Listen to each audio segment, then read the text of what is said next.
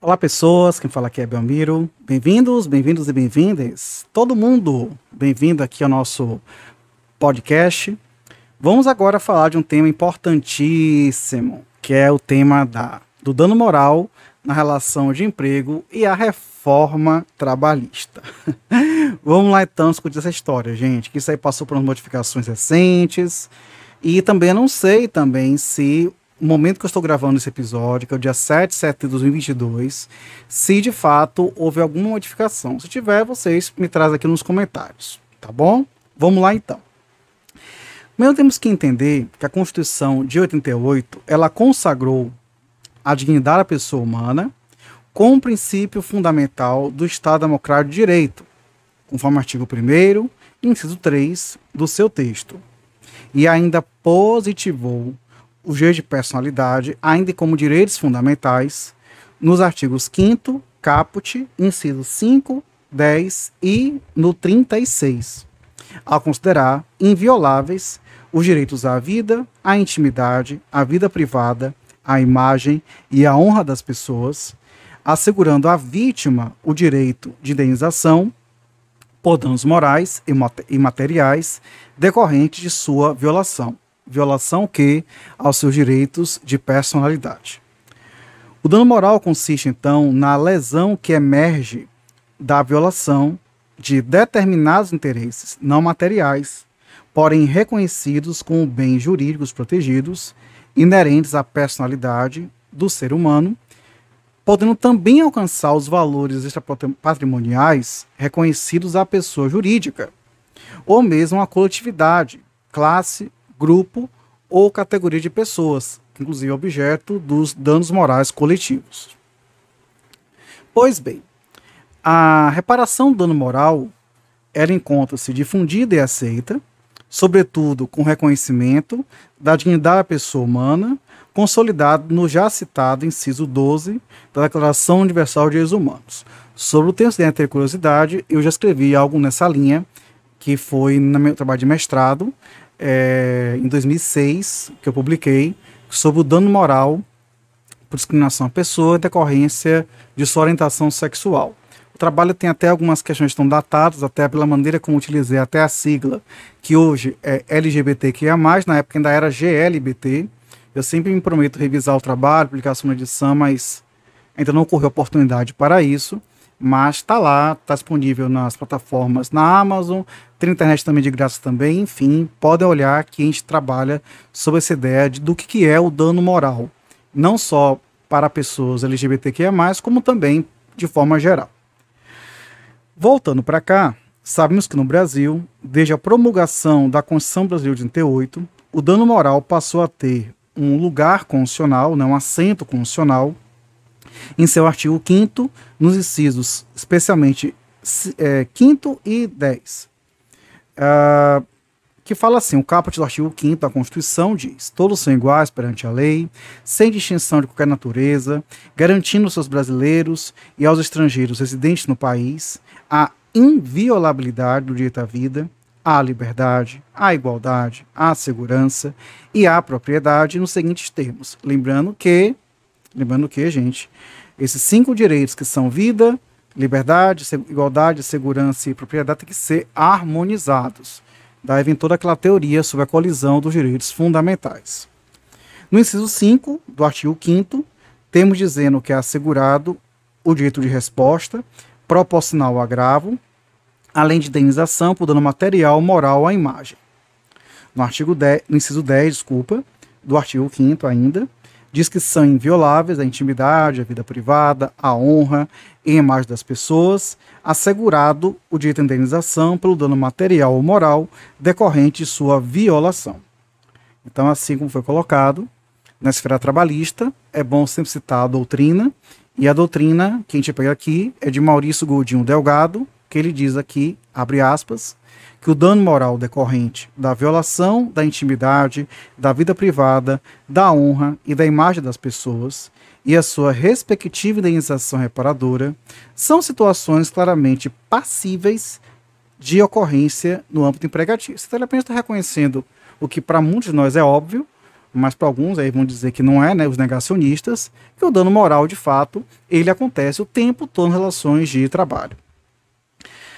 Além disso, a indenização por danos não era matéria totalmente alheia à CLT, pois o artigo 480 da CLT, Consolidação das Leis Trabalhistas, permite ao empregado cobrar um ressarcimento pelos prejuízos decorrentes do rompimento antecipado do contrato a termo. Então já tinha alguma coisa sobre isso, embora tivéssemos falado no episódio passado de que a CLT, ela por ser né, muito antiga, não ter passado por uma revisão né, completa, sistemática, ela ainda vê no seu texto original a relação de emprego como uma relação puramente de troca de é, esforços e energias econômicas. Pouca coisa fala sobre aspectos extrapatrimoniais.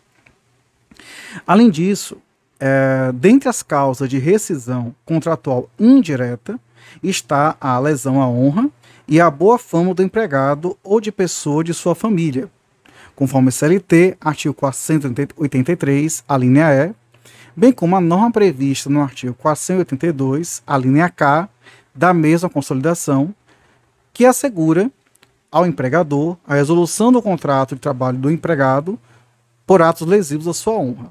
Então, tanto o empregador como o empregado podem ser vítimas. É... Só que um detalhe que é bom de sempre ter atenção, né? Em concurso público é bom sempre falar isso, que é um pouco mais restrita a proteção para fins de justa causa, visando a proteção do patrão, do empregador, porque nele é a sua honra, no caso, pessoal como patrão, já quando o empregado é vítima, vai, pode ser vítima, inclusive, quando ofende a família do empregado, pessoas ligadas a ele. Só que um detalhe importante, é na prova, numa perguntinha, podem, às vezes, querer que você escorregue aí na casca de banana. Bom, além disso, na CLT, normas que proíbem, existem normas que proíbem o trabalho prejudicial a moralidade do adolescente, nos artigos 405 a 407. Claro que o ECA vai falar muito mais coisas sobre isso, inclusive tratando sobre direitos fundamentais. E por que não dizer de personalidade da criança e adolescente? Mas é importante saber isso. Lembrando que o trabalho do adolescente no Brasil é ele é permitido dos 16 anos completos em diante uh, e o menor aprendiz dos 14 anos. O resto vai ser estágio. Mas não tenha dúvida de que tudo isso é protegido, sim, pelo dano moral. Ademais, também temos que entender que qualquer ato de discriminação praticado pelo empregador implica, via de regra, lesão de direitos de personalidade do empregado, que pode, inclusive, envolver, né, consubstanciar, né, fundamentar uma ação indenizatória por danos morais. Inclusive, tem até uma lei sobre específica é, que traz sobre o tema. Vamos ver se eu tenho aqui no material. Se eu não tiver, fica o registro que tem uma lei que permite é, proteção contra, discriminação, contra despedida discriminatória. Em algum momento falaremos sobre ela. Bom, na reforma trabalhista, aí temos que aí envolver um tema polêmico que ele, a reforma trabalhista, ela, bom, assim, ela colocou regramentos assim, logo dando um spoiler para vocês, é, que muitas vezes aproximam o dano moral de um dano material, muitas vezes calcula o dano moral com um tabelamento proporcional à, à remuneração, o que tem nada a ver. Que é como se se fosse pensar mais adiante, é como se considerasse, por exemplo, que a dignidade do, do patrão ou de um empregado ganhasse mais, melhor, que a dignidade do empregado fosse medida de acordo com o seu salário. O que é uma coisa, inclusive, é, absurda, do ponto de vista até mesmo do próprio conceito de igualdade e indignidade.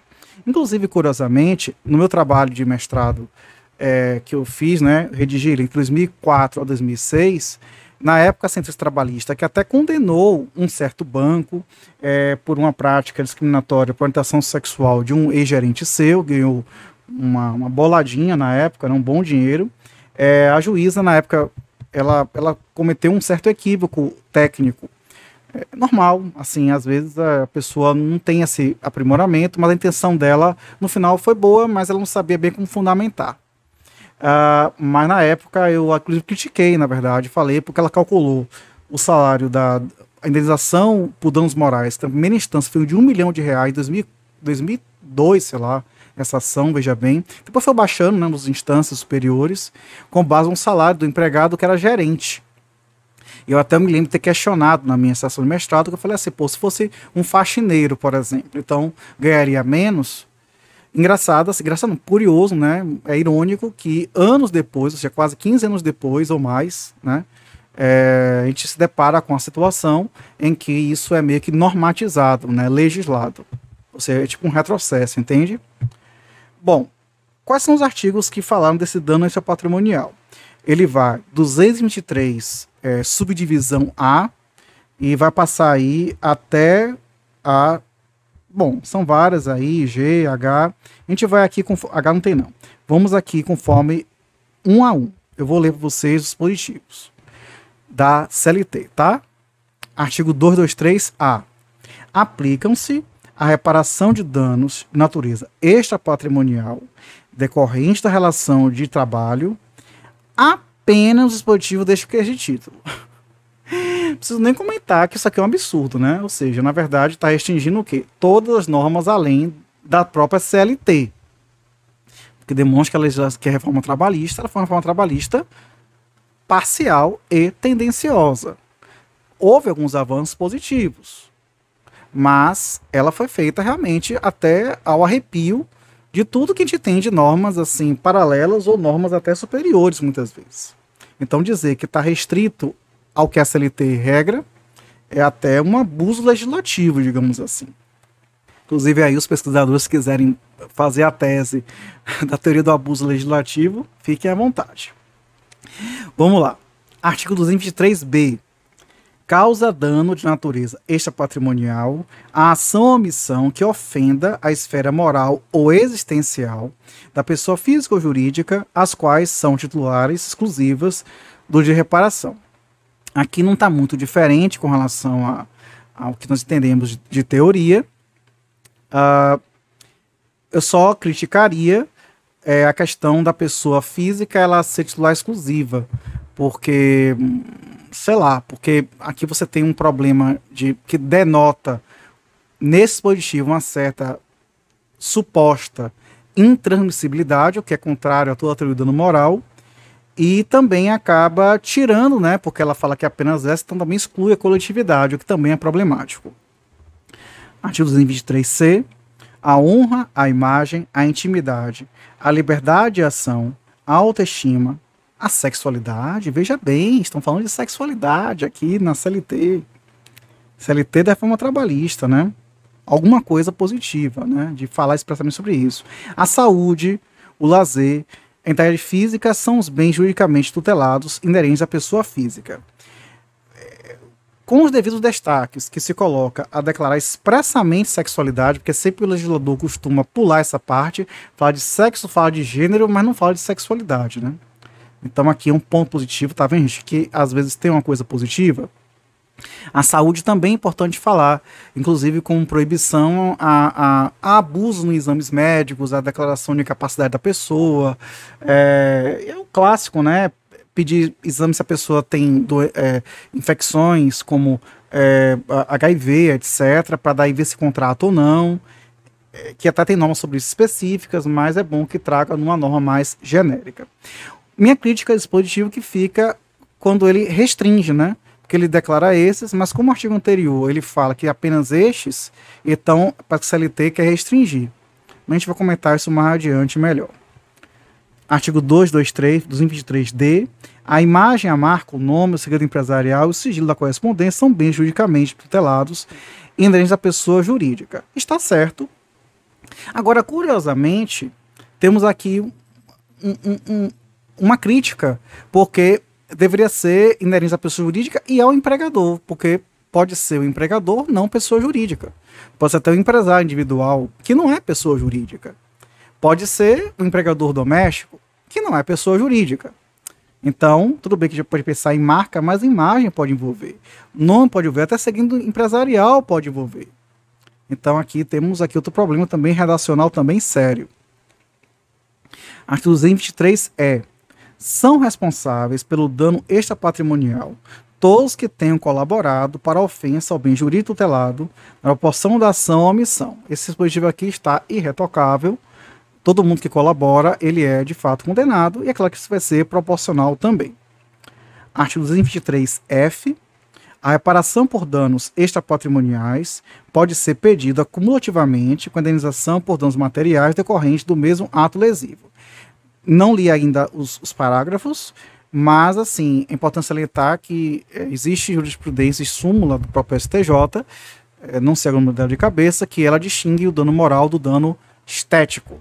Então, quando aqui somente associa o direito, o dano material e o moral, e, e antes a, a, a, CLT fala que isso aqui é apenas esse microsistema, digamos assim, que ela quer criar, então a gente teria um problema, às vezes, de haver um retrocesso diante disso. Até porque na forma trabalhista a gente vai ver depois nas fontes, né, que meio que disse assim que meio que a legislação trabalhista está acima, estaria acima da jurisprudência. Então, umas coisas assim, então por isso que é problemático um pouco como isso fica aqui redigido. Parágrafo primeiro, se houver acumulação de pedidos, o juízo, ao proferir a decisão, discriminará os valores das indenizações a título de danos patrimoniais e das reparações por danos de natureza extrapatrimonial. Excelente, beleza. Eu achei, achei bacana isso aqui. Inclusive, até dizer, né? Olha que ele usa no plural, das reparações por danos de natureza patrimonial. Pode dizer, por exemplo, tantos mil por conta de lesão à imagem, tantos mil por conta de lesão ao nome, tantos mil por conta de lesão à privacidade, e aí dividindo as coisas todas. Parágrafo segundo, a composição das perdas e danos, assim compreendidos lucros cessantes e os danos emergentes, não interfere na avaliação dos danos patrimoniais. Excelente. Tudo bem, aqui está falando que o cálculo para dano patrimonial diverge do dano moral. Mas depois a CLT vai querer colocar um cálculo voltado para o salário do empregado. E confesso a vocês assim que quando a CLT reformada entrou em vigor, veio medida provisória que alterou um monte de coisa, a medida provisória caiu de novo, eu confesso a vocês que às vezes eu também confundo o que, que ficou e do que, que saiu. Tem coisa aqui que eu, às vezes eu posso falar de um jeito, depois eu posso mais adiante cor corrigir e aí é, quem quiser também botar nos comentários também essas sugestões, sempre são bem-vindas. Artigo 223G diz o seguinte: ao apreciar o pedido, o juízo considerará Primeiro, a natureza do bem jurídico tutelado tem que dizer assim: devido ao bem jurídico, devido à lesão à vida, lesão à integridade física, devido, então tem que, tem que discriminar direitinho. Segundo, a intensidade do sofrimento da humilhação. Aqui eu vou dar aqui uma, uma crítica, porque o sofrimento ou humilhação, embora seja um componente muito importante, mas ele não é o gatilho para aplicar o dano moral. Dano moral e sofrimento já foi superado há muito tempo volto a mencionar, fazer uma auto-propaganda no meu trabalho de mestrado. É, porque essa ideia do sofrimento, ela levaria ao absurdo de se uma pessoa for discriminada por sua sexualidade, mas ela for bem resolvida e não se ofender com base nisso, aí, teria, aí vamos dizer que ela teria que provar na justiça que ela sofreu. Ou ainda que você pense no uso da prova, o, o acusado tem que provar que a pessoa sofreu. Mas esse sofrimento é irrelevante. Ele é, relevante, ele é, ele é importante para efeito do cálculo indenizatório, mas não para dizer se é devido ou não a indenização como um todo. Terceiro, a possibilidade de superação física ou psicológica. Isso aqui eu não entendi muito bem, mas tudo bem. Quatro, o que é superação física ou psicológica? Significa que a pessoa, ela significa que esse dano ele, ele foi superado, ele foi é, passou adiante, e por que, que o juiz falaria isso? Cadê a ideia de que a flecha atirada não resolve? Seria aqui a questão da conciliação? Não sei. Ficou estranho isso aqui. Quatro, os reflexos pessoais sociais da ação omissão, beleza, aqui tá certo. Cinco, a extensão e duração defesa da ofensa, perfeito também. Seis, as condições em que ocorreu a ofensa prejuízo moral, foi em público, foi na rede social, né, para colocar. Sete, o grau de dolo ocupa. Isso aqui é meio complicado, porque às vezes é, pode dar margem para aquela teoria já superada do, do, do é, dano leve, dolo, dolo leve, dolos malos, dolos bônus por aí afora. Oito, a ocorrência de retratação espontânea. Eu acho importante a pessoa se desculpe, faça um desculpas, mas não quer dizer que, no, que isso isente do dano moral. Nove, o esforço efetivo para minimizar a ofensa. Eu acho que é relevante. Inclusive na responsabilidade civil a gente trabalha com isso, tudo bem. O perdão tácito expresso, é, mas o perdão tácito expresso aqui vale, mas também tem que saber a questão da autonomia do empregado. Inclusive, a CLT reformada trouxe uma gradação de autonomias do empregado. O empregado que é nível superior, que ganha, eu acho, se não me engano, de dois salários, ah, é, não, de duas vezes o teto da Previdência Social, é, ele é considerado um, um, um trabalhador mais autônomo e aí por isso ele poderia dar um perdão. Mas uma pessoa que ganha um salário mínimo, ganha um dinheiro bem pequeno, ele perdoar pode ser quase um perdão não legítimo, vítima de uma coação para não perder o emprego, né? Nada com uma coação moral simbólica. 9. A situação social e econômica das partes envolvidas. Que 9, do, aqui foi 11, foi mal. 12. O grau de publicidade da ofensa. Parágrafo 1. Se julgar procedente o pedido, o juízo fixará a indenização a ser paga a cada um dos ofendidos em razão dos seguintes parâmetros. Vedada a acumulação. Agora que o bicho vai pegar, viu? Bora lá. Esse tabelamento infeliz. Porque o tabelamento ele acaba violando é, o princípio da restitutio in integrum, que é um princípio fundamental da responsabilidade civil a restituição na íntegra é essencial, porque os danos eles têm que ser, primeiramente, compensatórios. A única possibilidade na teoria da responsabilidade civil que os danos possam ser reduzidos, única não, tá? Pode ser contratual, tudo, pode ter cláusula penal, mas a forma habitual é a questão é, da impossibilidade do cumprimento dessa indenização por parte do causador do dano. Aí reduz-se, reduz-se equitativamente. Mas não é, não pode tabelar isso aqui. Mas vamos lá. A tabela diz o seguinte: ofensa natureza leve, é três vezes o último salário contratual do ofendido, na salário mínimo, tá? Salário contratual do ofendido.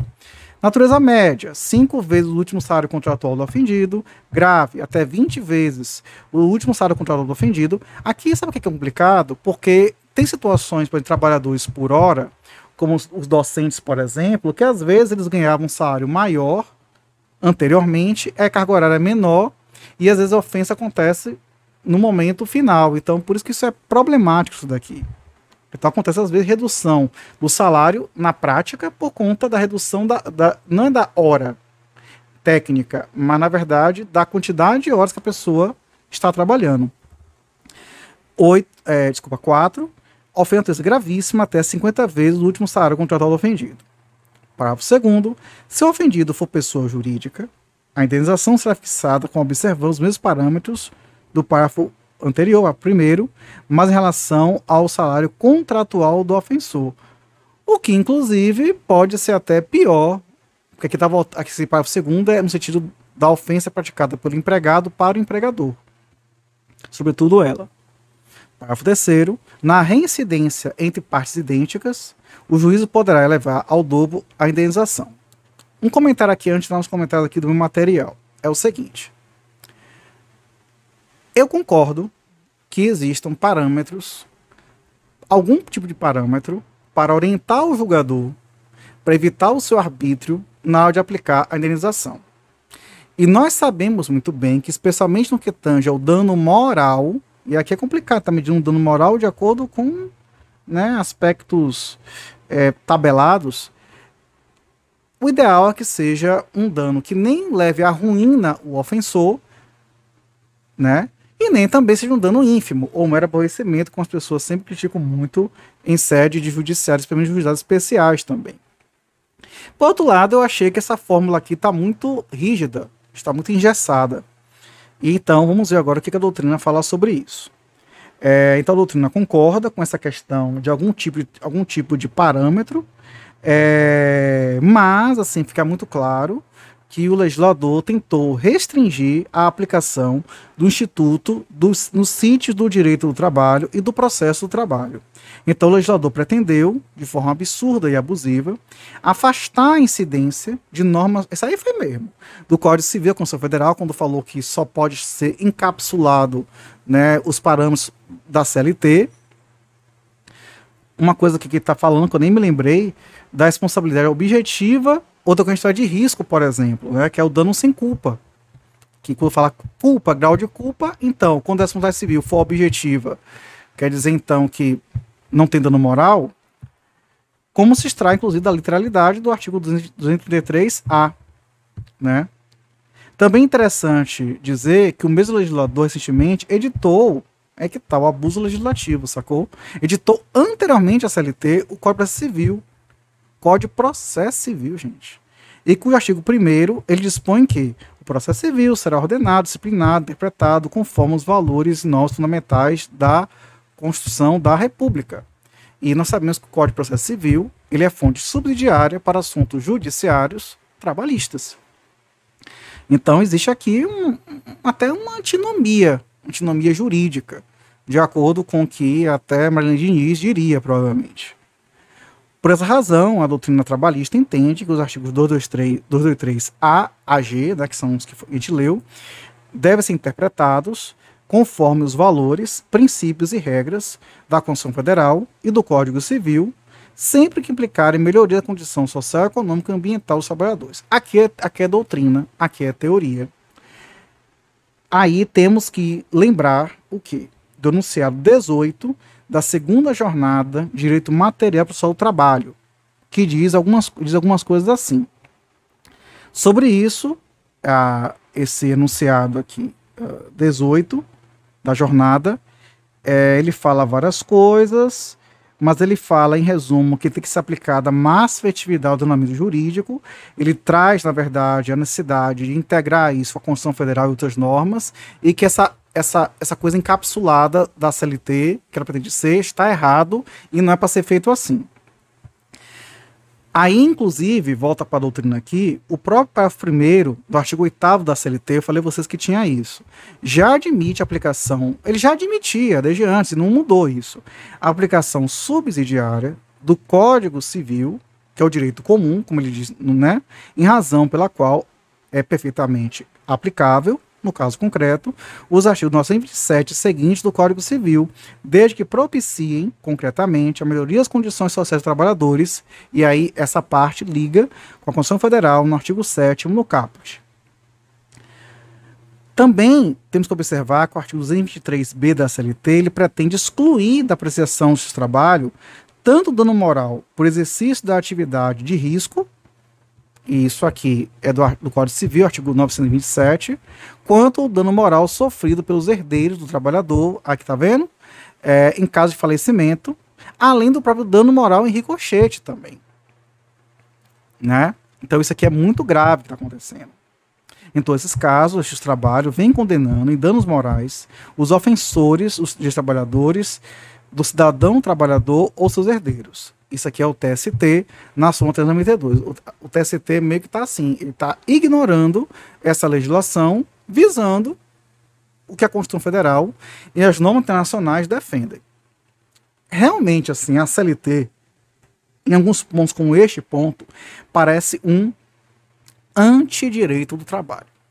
Né? Muda completamente a ideia. E entenda uma coisa, gente. Eu tenho tanto uma atividade na qual eu sou pequeno empresário, como também eu tenho uma atividade no qual eu sou empregado. Então a gente também não pode ter uma interpretação equivocada. Para o meu lado, eu vou fazer o que é melhor como patrão, para o meu outro lado, como empregado, eu vou querer que ter tudo. Não é bem isso. Então a gente tem que entender que faltou uma coesão disso. Volto a falar da minha da tese aí, né? Vou até escrever essa, essa zorra aí.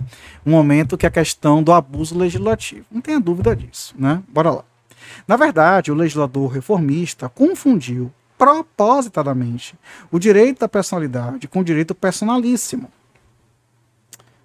a fim de reduzir a interpretação e a aplicação das normas que dispõem sobre os danos morais no âmbito do trabalho o que parece ser inconstitucional. Parece não, amor. É inconstitucional, sim, por violar a cláusula de separação dos poderes, da independência dos barris judiciais especializados.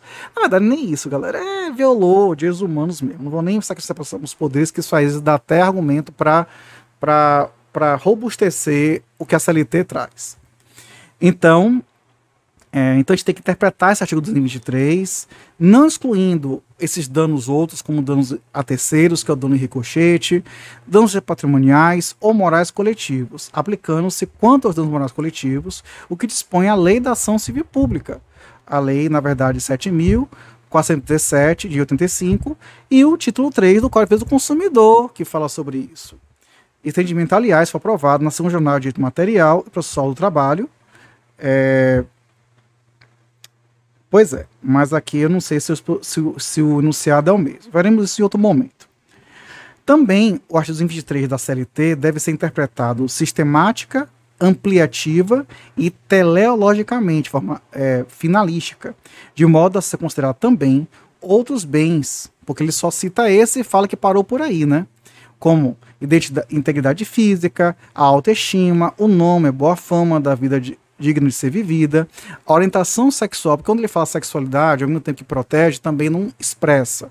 Então, aqui a doutrina fala, Bezerra Leite, ele afirma, tem que ter orientação sexual também, para a etnia, a idade, a sala de gênero, saúde, lazer e outros tantos, e deixar um rol significativo, gente. Acabou. É, é bom lembrar que esse dispositivo foi parcialmente alterado pela famigerada MP 808-2017, mas essa MP não foi convertida em lei por pura inércia da Câmara dos Deputados, razão pela qual deve-se observar o que dispõe os parágrafos 3 4 e 11 do artigo 62 da, da Constituição Federal em relação aos contratos celebrados durante a vigência da referida medida provisória.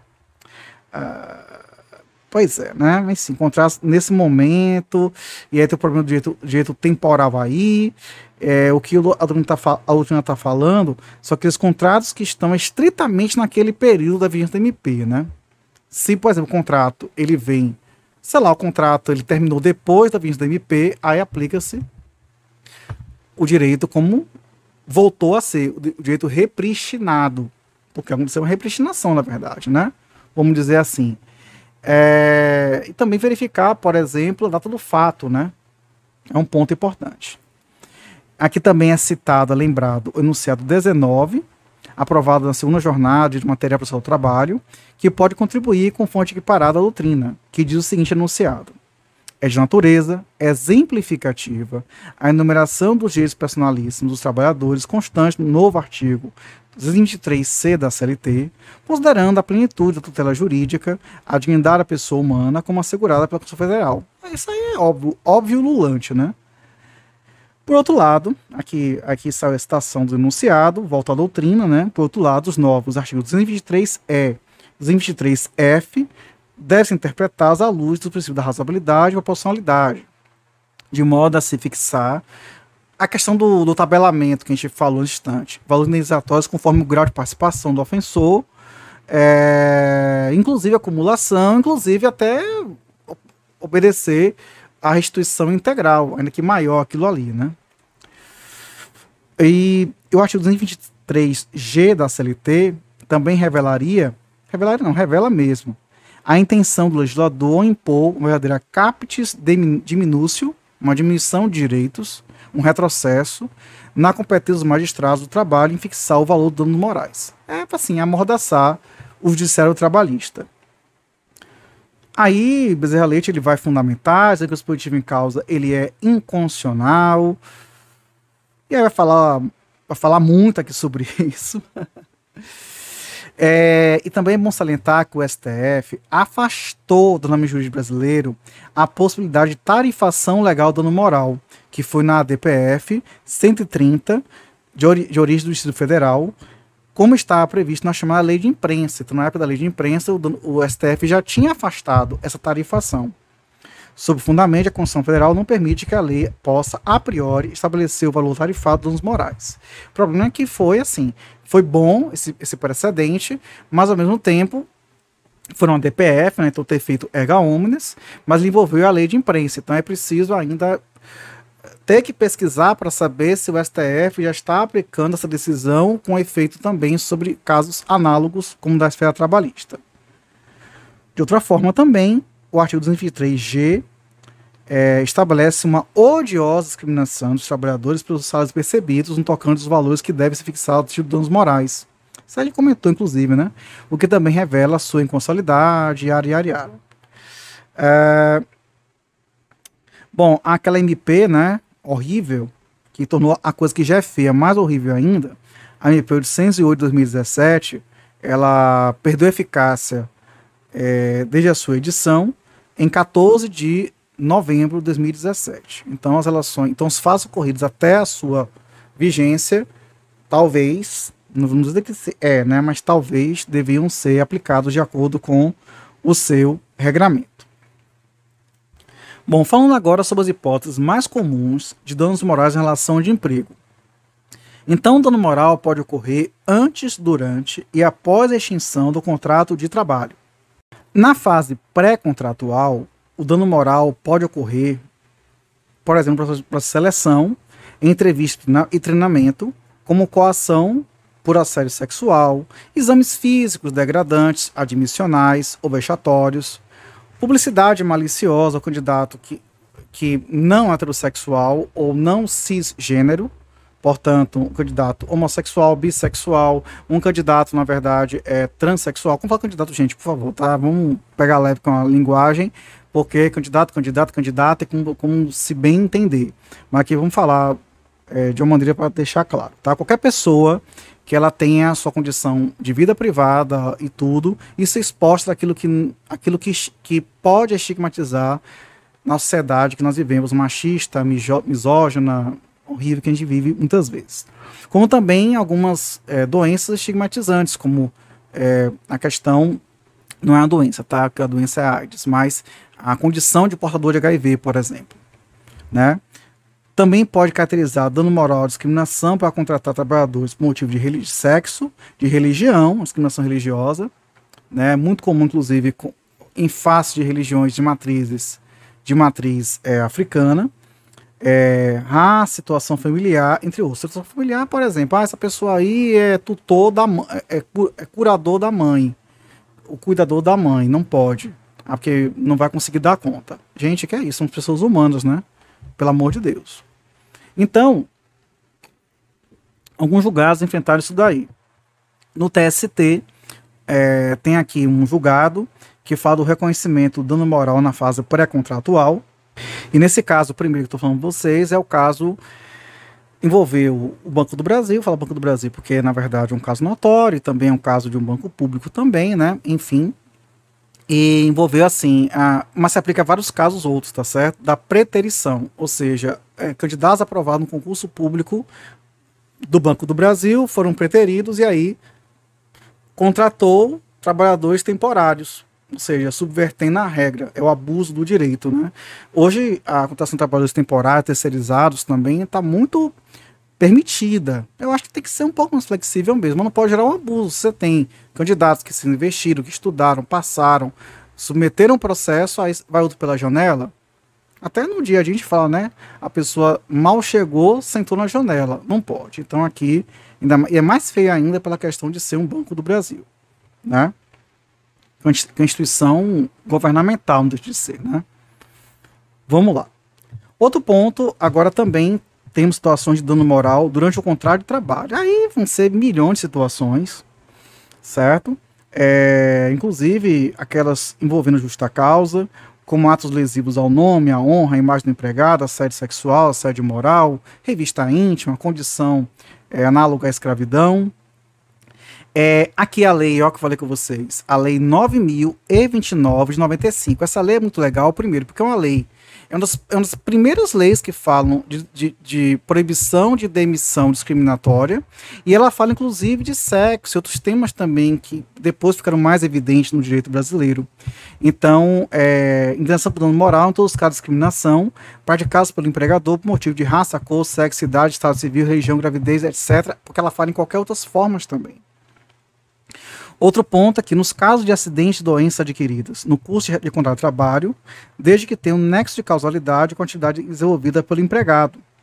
Ou seja, a pessoa se acidentou, independentemente de ter o benefício previdenciário, ela também, ela, ela, pode, ela deve ser indenizada por dano moral, estético e patrimonial, conforme o caso. Entendeu? Inclusive, já divulguei muito nessa área aqui também. É, temos um julgado, na verdade. É, o julgado ele fala, em resumo, sobre apelidos pejorativos e grosseiros, é, feito preposto empregador, sei lá, um chefe, um colega, enfim. E o dano é in re ipsa. O que é um dano in re ipsa? É dano presumido. Não tem que avaliar se a pessoa, como a CLT quer dizer, que a pessoa ela se ofendeu ou não. Não importa, isso é irrelevante. É um dano presumido.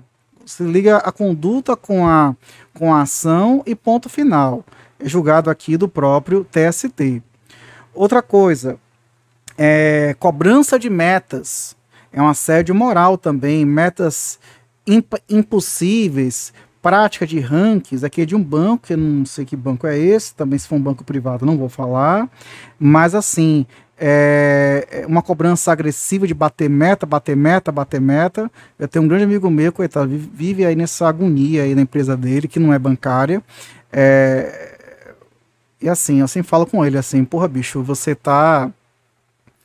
Eu não falo muito pra ele, coitado, porque o cara se lasca trabalhar e é um cara que cuida da família, etc. É um grande amigo meu, mas ele, mas por exemplo, é, é perceptível como a situação dele de saúde física e mental degenerou ao longo dos anos, né?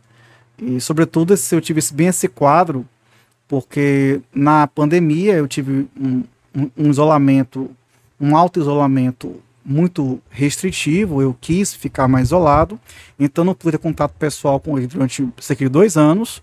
Quando nos reencontramos, ele já estava bem diferente, bem mais acabado, bem mais comprometido. E o trabalho dele cada vez com mais metas, mais metas, mais metas. É horrível isso.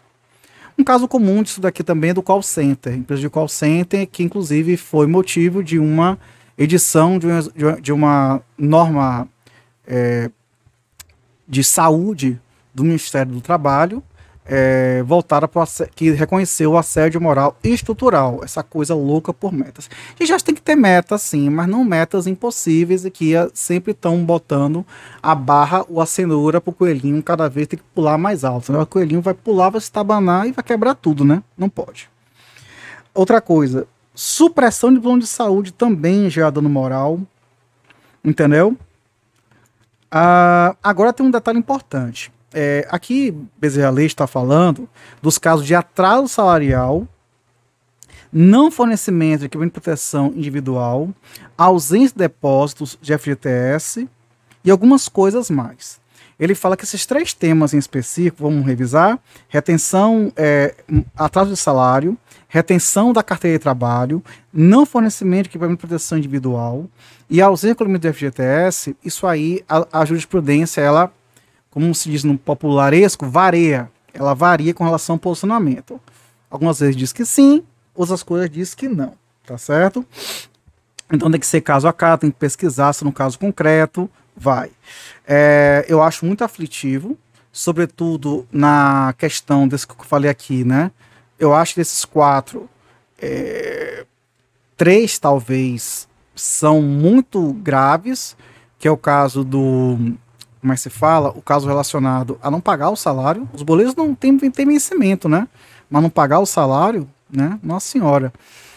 É, outra coisa também, a questão da retenção de carteira de trabalho, porque a pessoa não pode ter um documento que é CTPS, veja bem, carteira de trabalho previdência social, um documento da pessoa né? E EPI também, a pessoa vai adoecer. Então aí entra uma questão de causa, coabilidade, por aí afora. O que Bezerra quer chamar a atenção desses julgados que estão aqui é o seguinte: tem que, tem que deixar direitinho o nexo causal. Então, por exemplo, por exemplo, é, a pessoa ela ganha um salário, vamos dizer, 5 mil reais por mês. Todas as suas despesas estão em dia e dentro desse orçamento. E ela demonstra isso.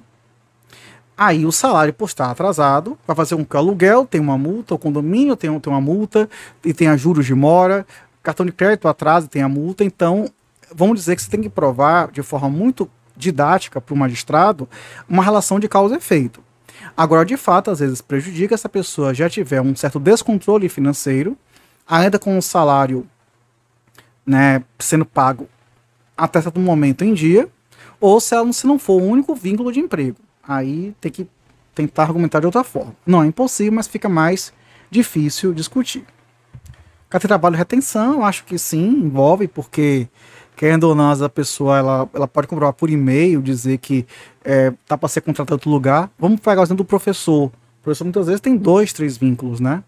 Espero que tenha, porque tá cada vez mais difícil que professor. Mas assim, mas tradicionalmente ele pode ter dois, três, quatro vínculos. E cada, cada vínculo ele trabalha por X horas, X turmas, né? Então. Pois é, né? Então a partir daí você tem essa situação de. voltada para justamente a pessoa ficar sem poder ter o trabalho, porque nunca dá baixa na carteira, nunca atualiza e tal.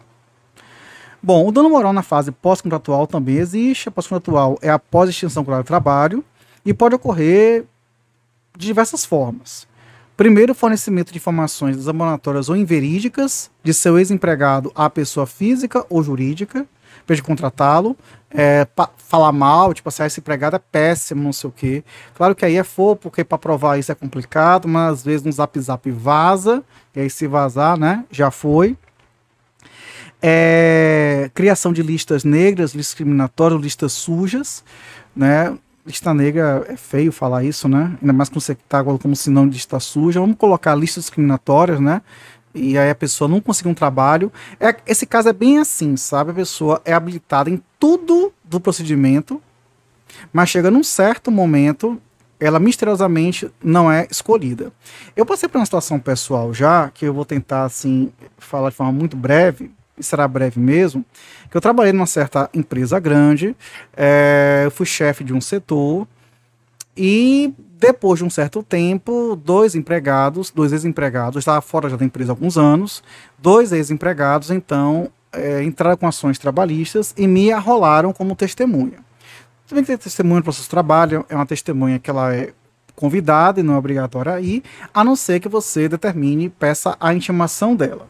Em um dos casos, é, eu fui por colaboração, em outro caso, eu fui meio que debaixo de vara, como se fala. Cheguei, tem que falar a verdade, testemunho não pode mentir, mais que eu era chefe desses, desses funcionários, chefe direto. Mas aí, alguns anos depois desse fato, é, eu tive informação precisa de que precisa de uma pessoa de dentro dessa, dessa, dessa empresa, de que eu não, de que eu fui, de que eu, eu super voltaria para trabalhar nessa empresa. Mas como fui testemunha nesses processos trabalhistas, dois, né, eu fui vetado não tem documento, a pessoa que me falou falou em confiança. Também hoje em dia essa empresa também tá, tá, tá, tá péssima, mas assim, é fogo isso, né? É complicado. Uh, muito bem. Tem jurisprudência sentido daí e tal.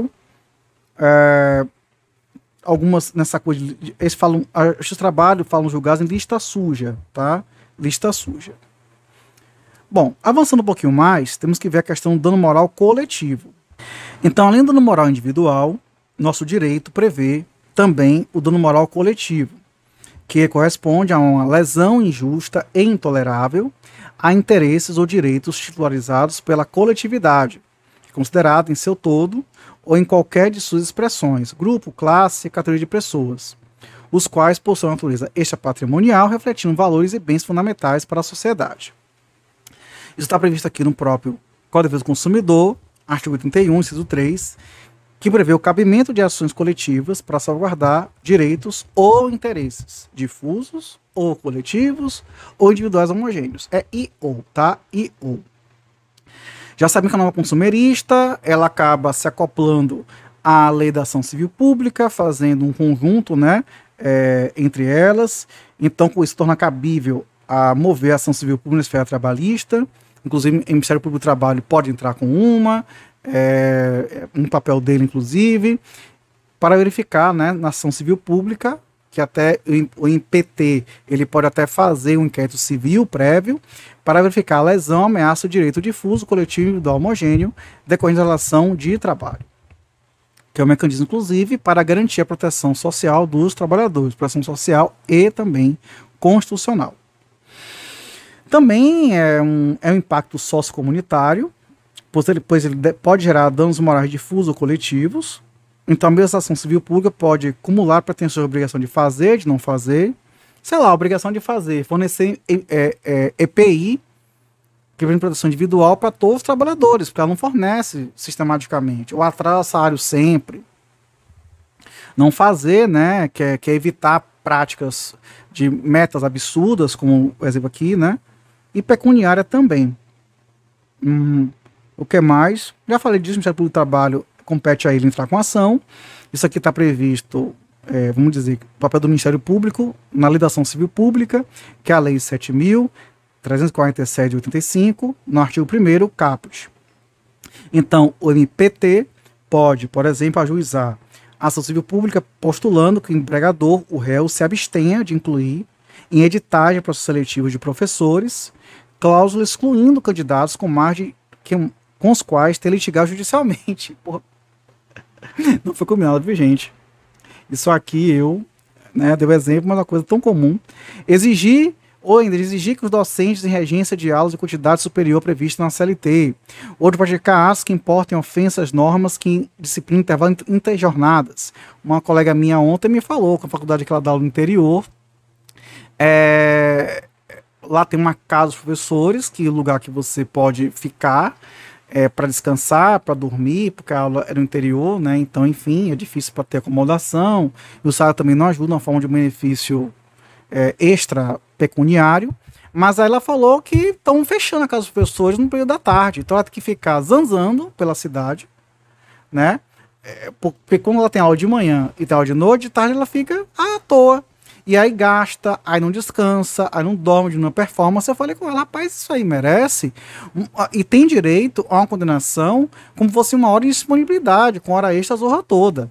Mas aí, né? Vida que segue. Outras situações também, né? Preenchimento de recibos salariais, é, é, fora dadas executivas.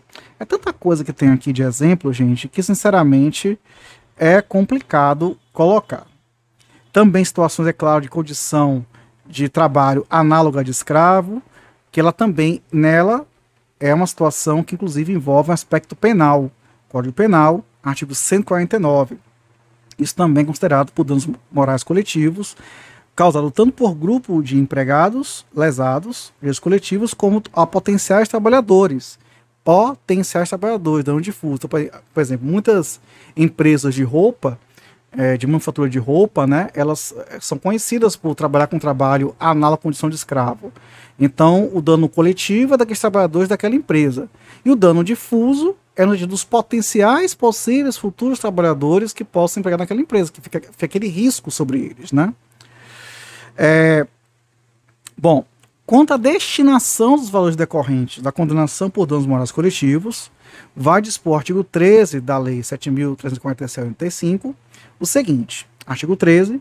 Havendo condenação em dinheiro, a indenização pelo dano causado reverterá a um fundo gerido por, por um Conselho Federal ou por conselhos estaduais de que participarão necessariamente o Ministério Público e seus representantes da comunidade, sendo seus recursos destinados à reconstituição dos bens lesados. Parágrafo 1. Enquanto o fundo não for regulamentado, o dinheiro ficará depositado em estabelecimento oficial de crédito em conta de concorreção monetária. Parágrafo 2.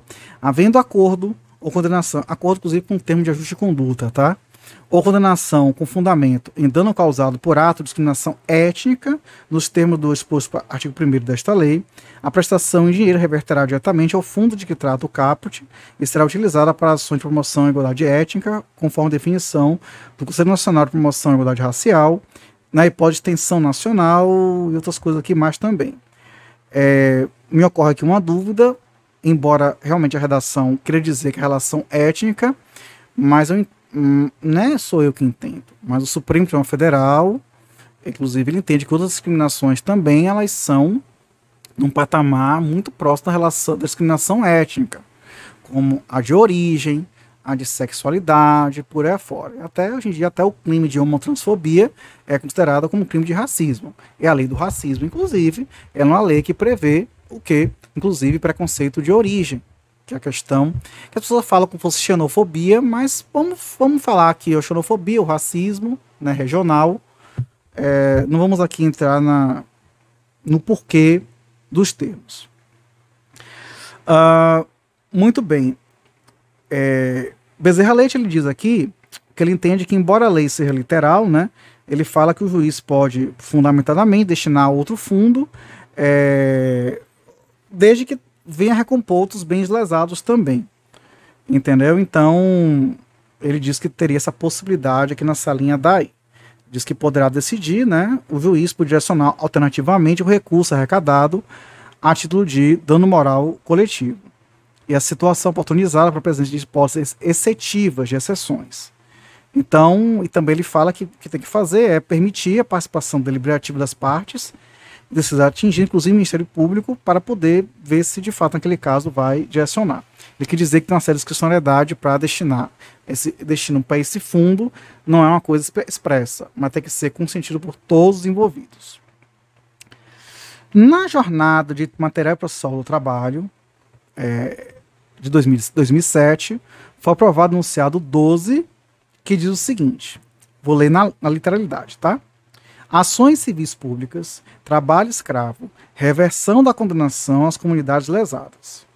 Ações civis públicas em que se discute o tema do trabalho escravo, existência de espaço para que o magistrado reverta os montantes condenatórios às comunidades diretamente lesadas por via de benfeitorias sociais, como a construção de escolas, pós-saúde e áreas de lazer. Prática que não malfere o artigo 13 da Lei 7.347-35, que deve ser interpretado à luz dos princípios constitucionais fundamentais, de modo a viabilizar a promoção das políticas públicas de inclusão dos que estão à margem, sem que seja, sejam capazes de romper o, vi, o ciclo vicioso de alienação e opressão que conduz o trabalhador brasileiro a conviver com a mácula do labor, do labor degradante. Possibilidade de indicação, de trabalho, ainda mais democrático, despida de dor e tal. Citação grande essa, esse enunciado, né? Enfim. Mas é por aí. É, é, esse enunciado ele meio que autoriza que, que falou, falamos antes, né? Que o juiz possa destinar a outro lugar. Sobre o trabalho escravo, e aqui está entre aspas, porque não é um trabalho escravo, é trabalho análogo a escravo, porque trabalho escravo por si só é um trabalho que a legislação permitisse, né? Isso. É importante destacar o artigo 207 da portaria do Ministério, Ministério Público do Trabalho. Não. É, MTP.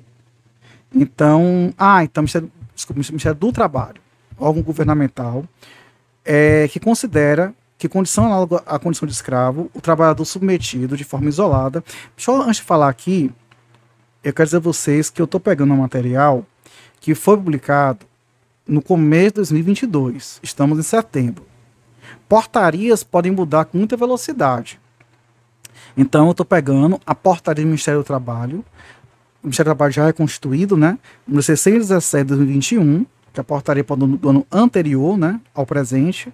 Então não sei se ela foi alterada, mas ela diz o seguinte: condição análoga de escravo é o trabalhador submetido de forma isolada ou conjuntamente a, inciso 1, trabalho forçado, 2, jornada exaustiva, 3, condição degradante de trabalho, 4, restrição por qualquer meio de locomoção em razão da dívida contraída com o empregador ou preposto no momento da contratação ou no curso do contrato de trabalho. 5, retenção do local de trabalho em razão de a linha A, cerceamento do uso de qualquer meio de transporte. B, manutenção de vigilância ostensiva. C, apoderamento de documentos objetos pessoais. Mas se a memória não, tá, não estiver tão ruim, essa portaria está repetindo quase tudo do próprio tio penal do crime de é, condição análoga de escravo. Né? Então, eu tenho que comparar com mais detalhes isso. Comparem vocês aí, mas está quase igual. O que até leva à condição de que de repente seria uma norma parcialmente em branco, penal, não sei. Bom, o parágrafo único do artigo 207 da portaria 617, então por artigo 207 é porque a portaria é grande para zorra, bora lá. Diz que o trabalho realizado em condição análoga de escravo, sob todas as formas, constitui atentado aos direitos humanos fundamentais e à dignidade do trabalhador, e é dever do fiscal do trabalho combater a sua prática, também é importante destacar que o artigo 208 da portaria apresenta alguns conceitos. Então, ela conceitua o que é trabalho forçado, o que é jornada exaustiva, o que é condição degradante de trabalho, o que é restrição de locomoção, o que é cesseamento do uso de qualquer meio de transporte e o que é vigilância sensível, o que é apoderamento de documentos. Eu acho isso muito legal da gente conhecer. Então vamos ler o que é isso aqui. Para a portaria, Trabalho forçado é o exigido sob ameaça de sanção física ou psicológica e para qual o trabalhador não tenha se oferecido ou no qual não deseje permanecer espontaneamente. Jornada exaustiva é toda forma de trabalho de natureza física ou mental que possui extensão ou intensidade, acarrete violação de direito fundamental do trabalhador, notadamente relaciona relacionados à segurança, à saúde, ao descanso e ao convívio familiar e social. Como condição degradante de trabalho, é qualquer forma de negação de dignidade humana pela violação do direito fundamental do trabalhador, notadamente os dispostos nas normas de proteção ao trabalho, aí vem o negócio da EPI, vem a norma de saúde do trabalhador, e de segurança, higiene e saúde do trabalhador. Sobre restrição de qualquer meio de locomoção do trabalhador em razão de dívida, é a limitação de fundamental de IV, KBHC, que se eu não me engano é julgado pelo justiça do trabalho, mas tem que confirmar mais adiante, em razão de débito imputado pelo empregador ou preposto de indução de endividamento com terceiros. Cara, isso aqui é, é, tem mil situações. O trabalhador ele é obrigado a comprar o fardamento dele, quando na verdade é um, é um fornecimento que tem que ser gratuito pela própria empresa. A não ser, claro, que o trabalhador, ele, por culpa própria, ele desgaste, enfim, né? Por falta de cuidado. Ou ainda, pô, aí, bota aí tudo que envolve varejo, né? Ou indústria, é, de acusação de que essa pessoa está portando objetos é, e está se furtando né, de levar. Então aí a questão da revista íntima não pode, mas também não pode acusar o constrangeiro, já que não pode tocar né, na revista íntima, mas constranger não sair do local, né? Cinco. E também o caso clássico, né, antes de falar do cinco, é do trabalhador do campo que que tá, tá distante de tudo, só tem um estabelecimento no qual posso comprar mantimentos e estabelecimento é super assim caro, né, além do preço normal, e se endivida e, e paga mais do que, do que ganha, né? Enfim. 5. Cerceamento do uso de qualquer meio de transporte, sob forma de limitação ao uso do meio de transporte existente, particular ou público, possível de ser utilizado pelo trabalhador para deixar o local de trabalho, alojamento. É como se fosse assim, a pessoa veio o cara professora que eu falei com vocês. Digamos que a faculdade exigisse que os professores não pudessem é, sair da casa dos professores só pudesse sair da casa dos professores para o trabalho, para a casa dos professores. Seis, esse aqui é babado. Teletrabalho aí chegou com tudo. Seis, vigilância ostensiva local de trabalho. Qualquer forma de controle ou fiscalização, direta ou indireta, por parte do empregador ou preposto, sobre a pessoa ou trabalhador que impeça esse local de trabalho ou alojamento. Inclusive, esse amigo meu que eu referi a vocês, ele, no, na questão do. É, ainda estava mais flagrante que na pandemia, ele tinha que fazer um checklist. Eu falava assim, meu amigo, que loucura é isso? Ele, ele é teletrabalho, entende? Ele já trabalha há muito tempo já. E aí então que fazer um checklist assim toda hora para dizer, fazer um questionário todo dia no final do expediente ligado a sintomas de, de Covid. Entendeu? E aí, tipo assim, pra quê? Por quê, né? Todo dia, todo dia precisa fazer isso? Então já é um abuso, né? já é uma vigilância e tudo. 7. Apoderamento de documentos ou objetos pessoais, que é qualquer forma de posse ilícita que de trabalho está aí, né? Do empregador preposto sobre documentos ou objetos pessoais do trabalhador. Passaporte, né? Trabalho escravo é muito comum para estrangeiros, né? Bom, os parágrafos 1 e 2 do mesmo artigo 208, a portaria, a portaria, pode dizer que parece ser gigante, estabelece que os referidos conceitos serão observados para fim de concessão de seguro-desemprego, conforme disposto na Lei 10.608-2002 e nas resoluções do Conselho Deliberativo do Fundo de Amparo ao Trabalhador, CODEFAT, bem como para a inclusão de pessoas físicas ou jurídicas no cadastro de empregadores que tenham submetido trabalhadores à condição de análogo escravo. E letra B, também deverão ser observados pelo auditor fiscal do trabalho em qualquer ação fiscal direcionada para a erradicação do trabalho em condição análoga de escravo, ou em ações fiscais em que for identificada a condição análoga de escravo, independentemente de atividade laboral, seja o trabalhador nacional ou estrangeiro, inclusive quando envolver exploração de trabalho doméstico ou trabalho sexual. Também temos que observar que a mesma portaria, que a, é, que a mesma portaria, a mesma portaria, acho que é a 617, né? Artigo 209, determina a aplicação de regras supracitadas aos casos em que o auditor fiscal do trabalho identifique tráfico de pessoas para fins de exploração em trabalho, em condição análoga de escravo, que inclusive tem normas internacionais distintas sobre isso. Tráfico de pessoas, né? Que era tráfico de mulheres antigamente, aí mudou sendo certo que o artigo 210 da portaria considera tráfico de pessoas para fins de exploração de trabalho em condição de de escravo, o recrutamento, o transporte, a transferência, o alojamento ou acolhimento de pessoas mediante ameaça, uso da força, outras formas de coação, rapto, rapto aqui igual a sequestro, não rapto sexual, tá? Rapto, fraude, engano, abuso de autoridade ou situação de vulnerabilidade ou entrega ou aceitação de pagamentos ou benefícios para obter consentimento de uma pessoa a que tem autoridade sobre outra. É vender a pessoa lá, né? E por aí fora.